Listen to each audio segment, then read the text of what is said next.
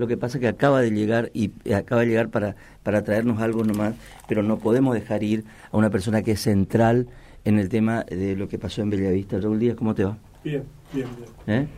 Bien. ¿Dónde estaba ese día, Raúl bien. Díaz? No, estaba con ellos.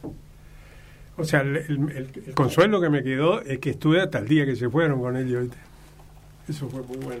Bah, muy bueno y muy malo. Ellos son Cito Segovia, el gringo y Michelle Sheridan, Chango Paniagua, Yacaré Aguirre, Johnny Ver y los choferes José Toledo y Walter Blas Gómez. Estamos hablando de la tragedia de Bellavista que ocurrió el 8 de septiembre de 1989. Bueno, estás recontra Así es. emocionado, Raúl. Sí, eh, mi médico me dijo que no me vaya mañana. Para más mi médico, el gringo Lanari. Entonces dijo, mira, si te va, te hago suspender el No le digo, está loco. Y, y bueno, sí, es muy, para nosotros fue, fue muy denso. Y, y aparte es un goteo que se da año a año, digamos, ¿no?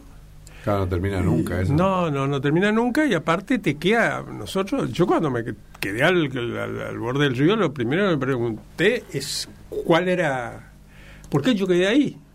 Digamos, ¿no? Porque yo tenía que estar arriba del colectivo y mi hijo se bajó una cuadra antes, imagínate lo que era. Mi hijo y los dos cófanos chiquitos, digamos. tenía- Increíble eso, ¿no? No, increíble. Pasó la abuela por la, por la plaza, colectivo pasando por la plaza, y mira ya la abuela, pará, pará, le dijo Ricardo Cófano, colectivero, ¿viste? Y nada, nada, fue, fue terror. Pero bueno, y, y creo que la, la que nos queda a nosotros es difundir la, la clase de gente que eran ellos, ¿viste? Ellos eran no eran tipos que cantaban y tocaban bien nomás, ¿viste? tenían toda una, una filosofía musical y, y empírica, no sé cómo decirlo, Mm. pero eran tipos muy comprometidos. ¿viste? Raúl, ¿y quién, quién, quiénes son los que se los que se fueron desde el punto de vista musical y cultural? ¿Qué ge- generación es la que se pierde ahí en el río? No, se pierde una bisagra muy, muy jodida. ¿viste? ¿Por qué? Y mu- muy embromada porque porque la verdad cuando yo vine a Corriente, después de la, la experiencia nuestra de mantra, que yo, dije, bueno, ¿qué- ¿de qué me disfrazo acá? Entonces dije, bueno, voy a poner una empresa de sonido y voy a poner una estudio de grabación. Y ahí me junto con, los conozco en la casa de Marilí, que era el, el antro de todo el culturaje. Le conozco ahí al gringo y a, y a Julio. ¿viste? Más tarde le conozco al cura. Y entonces yo llego cuando prácticamente, y por ahí se van a enojar lo que voy a decir, pero cuando al chamamé le llega la palabra. Porque hasta que apareció el cura, lo demás eran todo el puente Pesó, a esto, y claro. El cura de Julián Cini. Claro. Todo pintoresquista, digamos, ¿viste? Sí.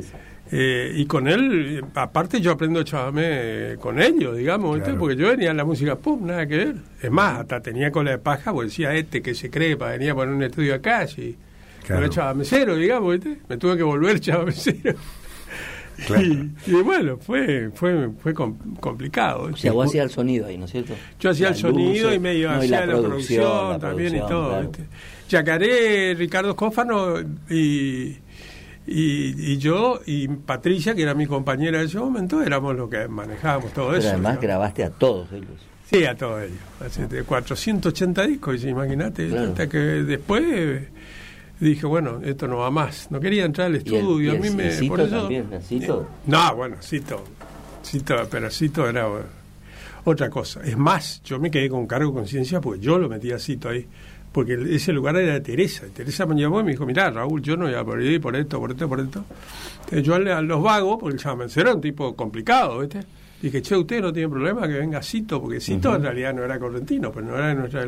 No, me dijeron todo, ¿viste? me sorprendió.